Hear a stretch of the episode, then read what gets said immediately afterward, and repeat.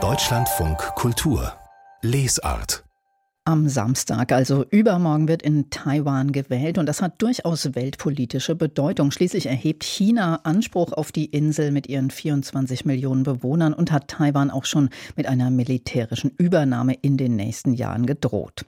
Ein exzellenter Kenner dieser Region ist der Schriftsteller Stefan Thome. Er ist Sinologe und Philosoph und er lebt seit einigen Jahren in Taiwan. Sein zuletzt erschienener Roman Pflaumenregen spielt in der Zeit, als Japan noch Taiwan kontrolliert und jetzt arbeitet er gerade an einem Sachbuch, in dem er dem Konflikt zwischen China und Taiwan auf den Grund gehen möchte. André Zanto hat Stefan Thome in Taiwan getroffen.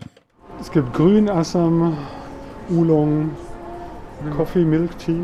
Stefan Thome muss sich entscheiden. Für den richtigen Tee geht es schnell. Länger hat er bei der Frage gebraucht, was er tun sollte mit seinem Leben nach dem Doktortitel. Ich habe in Berlin promoviert in Philosophie, habe mich ein bisschen mit chinesischer Philosophie beschäftigt und habe dann 2004 keinen Job gefunden in Deutschland. Und nach meiner ersten Begegnung mit einer Hartz-IV-Beraterin habe ich beschlossen, dass es Zeit ist, mal wieder aus Deutschland wegzugehen. Tome kann heute darüber lachen, was ihn vor 20 Jahren vertrieben hat, die Perspektivlosigkeit seines Fachbereichs. Mich mit chinesischer Philosophie zu beschäftigen, war in Deutschland totales Randthema.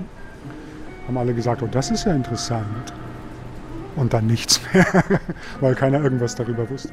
In Taiwan war das anders, erinnert er sich, in einem vierstöckigen Café in Taipei, das an eine Mischung aus Alice im Wunderland und Omas Trödelecke erinnert, nur bunter. Ja, das ist ja die Ästhetik des Wimmelbildes, die ist ja total verbreitet. Also die Hälfte wäre so nach meinem Geschmack eigentlich genau richtig. Tome fühlt sich teilweise noch als Ausländer, obwohl er Ostasien sehr gut kennt. Er hat in Japan gelebt, in China studiert, richtig fasziniert hat ihn allerdings Taiwan. 1996 war er erstmals da, um einen Freund zu besuchen. Es sei freier, reicher, demokratisch, sehr lebenswert und chinesischer als China gewesen. Also kommt er schnell wieder und bleibt ein Jahr. An diese Zeit erinnert er sich nach seiner Hartz-IV-Beratung, reaktiviert Kontakte, bekommt ein Stipendium und wird akademische Hilfsameise in Taiwan, wie er sagt. So auf dem untersten Rang, so ein Einjahresverträge und so weiter an der Uni, Lehraufträge, äh, an irgendwelchen Forschungsprojekten und so weiter. Und nebenbei habe ich aber meinen ersten Roman geschrieben. Grenzgang heißt das erfolgreiche Debüt 2009. Nicht über Taiwan, sondern seine hessische Kleinstadtheimat. 2021 folgt sein fünfter und erster Taiwan-Roman, Pflaumenregen, der auch von seiner taiwanischen Frau inspiriert ist. Ihr Familienhintergrund ist ein bisschen so wie, wie die Familie in dem, in dem Buch. Also Taiwaner, keine Festländer und deshalb jetzt eher grün, also eher so der DPP nahestehend. Und, äh, und sie ist auch sehr politisch interessiert und wahrscheinlich hat mich das auch, sie ist auch Mitglied in der DPP und wahrscheinlich hat mich das auch in vielerlei Hinsicht geprägt, was sie über den Konflikt denkt. Aber diesen Kernkonflikt zwischen Taiwan und China, der interessiert mich halt schon seit, seit 1996. Nach 28 Jahren Anlauf versucht Stefan Thome seiner deutschen Leserschaft zu erklären, was hinter den Kriegsdrohungen aus China steckt, die auch jetzt vor der Wahl in Taiwan wieder zu hören waren. Sie richten sich oft gegen die Regierungspartei DPP und ihre Politik der Eigenständigkeit.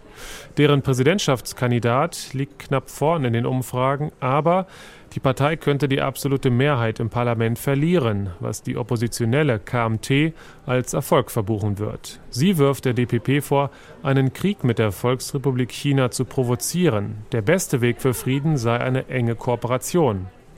Diese Haltung mag sonderbar erscheinen, waren die Kommunisten doch erbitterte Feinde der KMT während des chinesischen Bürgerkrieges und der Grund, warum die KMT auf die Insel Taiwan flüchtete und dort ihre Republik China weiterführte was die Kommunisten aber nicht anerkennen. Dieser Nationalismus, der jetzt sagt, alles, was mal zu China gehört hat, muss auch wieder zu China gehören, der, den haben sich ja nicht die Kommunisten ausgedacht, sondern haben sich paradoxerweise diejenigen ausgedacht, die jetzt darunter leiden, nämlich die Republik China, also die KMT hat sich das, hat diesen Anspruch gehabt, dass die Republik China, also der chinesische Nationalstaat, das gesamte Territorium des Kaiserreiches sozusagen beerben muss inklusive der strategisch wichtigen Randgebiete Tibet, Mongolei, Xinjiang, Taiwan. Bis zur Kaiserzeit 1911 geht Thome zurück in seinem neuen Buch, das im Herbst erscheinen soll, als das Vielvölkerreich China zum Nationalstaat wurde. Wenn die Habsburger Monarchie 1918 nicht in ganz viele Teilstaaten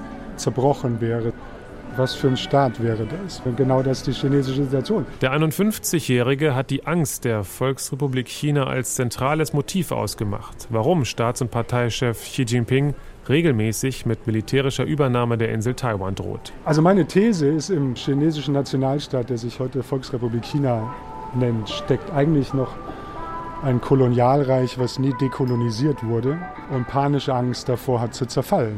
Was ja eigentlich das ist, was Kolonialreiche im 20. Jahrhundert getan haben. Sie sind zerfallen. Nur Russland nicht und China nicht. Stefan Thome erklärt Taiwan auch in seinen Romanen. Pflaumenregen zum Beispiel spielt in Taiwan und ist wie auch seine anderen Bücher beim Surkamp Verlag erschienen.